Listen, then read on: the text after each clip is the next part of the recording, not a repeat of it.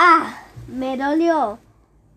Pero me duele más un México corrupto.